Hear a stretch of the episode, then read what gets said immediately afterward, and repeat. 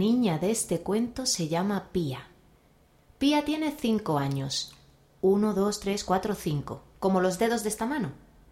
A Pía le gusta inventarse canciones, el color verde y el color morado, hacer albóndigas con la arena de la playa y jugar a ponerse el abrigo como si fuera la capa de Superman.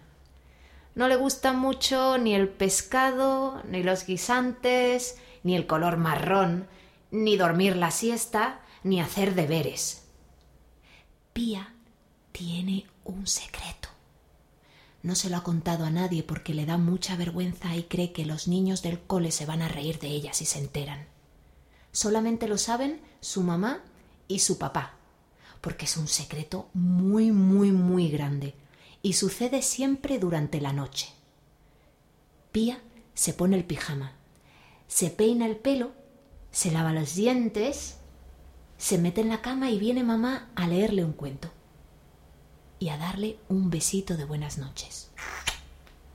Buenas noches, mi amor. Que sueñes con los angelitos. La mamá de Pía le da un beso en la frente y apaga la luz. Pía se está durmiendo. Le pesan los ojos cada vez más y de repente entra en el mundo de los sueños y sueña con las cosas que hizo ese día, con las cosas que no hizo, con las cosas que le hubiera gustado hacer y con las cosas que nunca jamás haría. Cosas alegres, cosas tristes, cosas ligeras, cosas pesadas, cosas redondas y cosas rectangulares.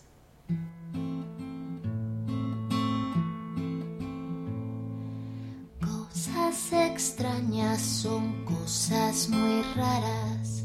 Sapos, arañas, avispas y ranas. Cosas que sabes no son de verdad. Pero en tus sueños parecen hablar. Tu abuelita con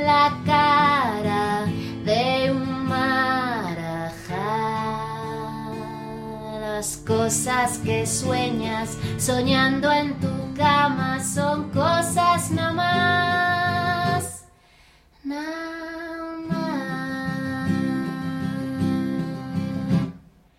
Pero hay una cosa que a Pía no le gusta, soñar, soñar, soñar. Pero hay una cosa que a Pía no le gusta, Soñar, soñar, soñar.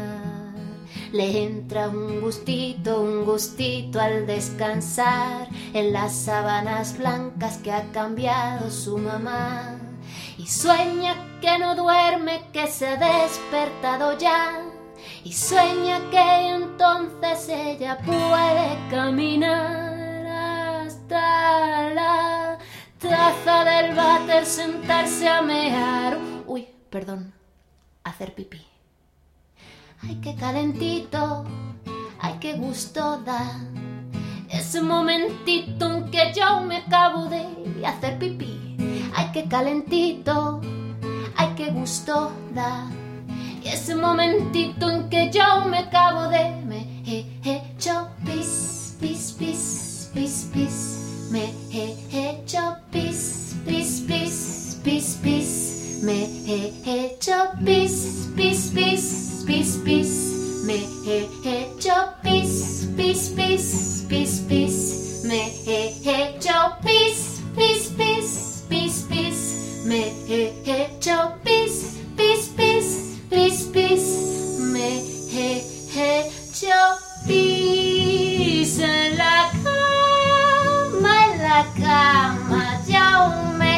hecho. Pía se despertaba porque notaba las sábanas mojadas pegándosele a las piernas y se daba cuenta de que había vuelto a pasar, se había hecho pis en la cama. Para que su madre no se diera cuenta, a veces cogía las sábanas y se ponía a sacudirlas fuerte, fuerte, fuerte durante dos o tres horas para que se secara el pipí. Pero su madre siempre se daba cuenta porque el pipí huele un poquito raro.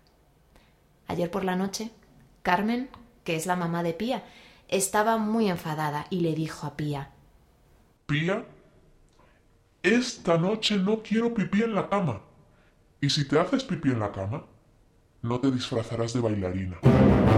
Es que Pía se quería disfrazar de bailarina para venir al cuentacuentos de hoy. Así que ayer por la noche, Pía tuvo mucho cuidado con dos cosas. Número uno, no bebió agua en toda la tarde ni en toda la noche. Y número dos, decidió que no se dormiría nunca más. Se puso dos pinzas de la ropa así en los ojos, abriéndole los párpados, para no dormirse, porque siempre que se hacía pipí era porque estaba dormida. Así que, si nunca más se dormía, pues nunca más se haría pipí. El reloj del salón dio la una, las dos, las dos y media, las dos cincuenta, las tres de la madrugada. Y Pía lo estaba consiguiendo, estaba consiguiendo no dormirse.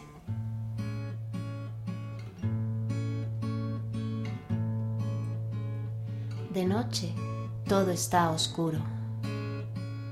De noche todo está en calma. Salen a volar los búhos. Uh, uh, uh.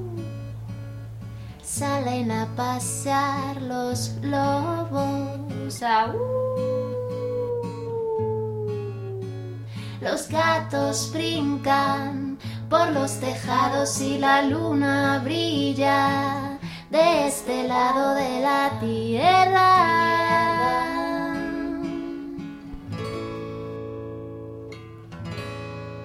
Una estrella por aquí y una estrella por allá. Una estrella por allí y una estrella por acá. Muchas estrellas. Y el ronquido de la abuela de Pía que sacudía, que sacudía la casa de noche.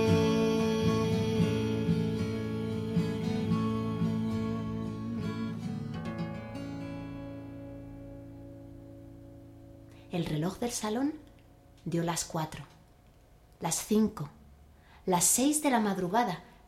El cielo comenzó a colorearse de color rosa, de azul claro, de amarillo transparente. La luna se escondía y el sol empezaba a dejarse ver. Lo había conseguido. Mamá vendría dentro de muy poco tiempo a despertarla y a ponerle su traje de bailarina. Ay, ya podía relajarse.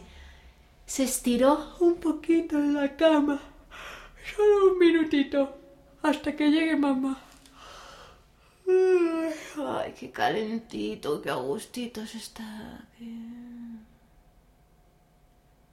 Pía se hizo pipí. Un pipí muy grande que inundó toda la habitación.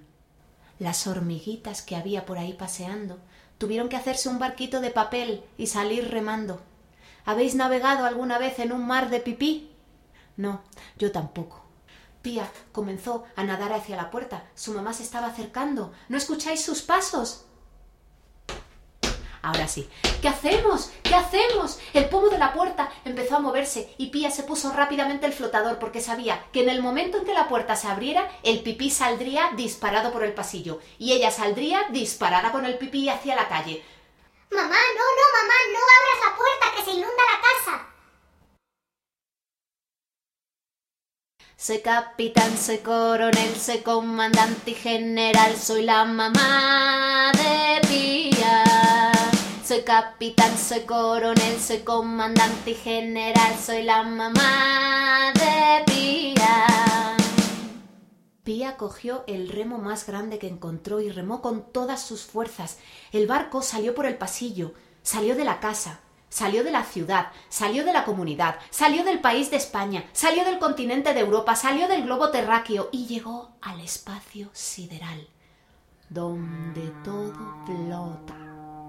El pipí se convirtió en pompas y Pía y su madre fueron saltando de pompa en pompa. Cuando se explotaba una pompa, iban a la siguiente pompa. Y de repente lo vio, allí a lo lejos, blanco, blanco, requete blanco. El váter cósmico. ¡Qué bonito! ¡Qué blanco, qué brillante! Me gustaría sentarme en él y hacer pipí. Pía avanzaba como bajo un hechizo y se sentó en el váter cósmico. Empezó a sentir el gustito.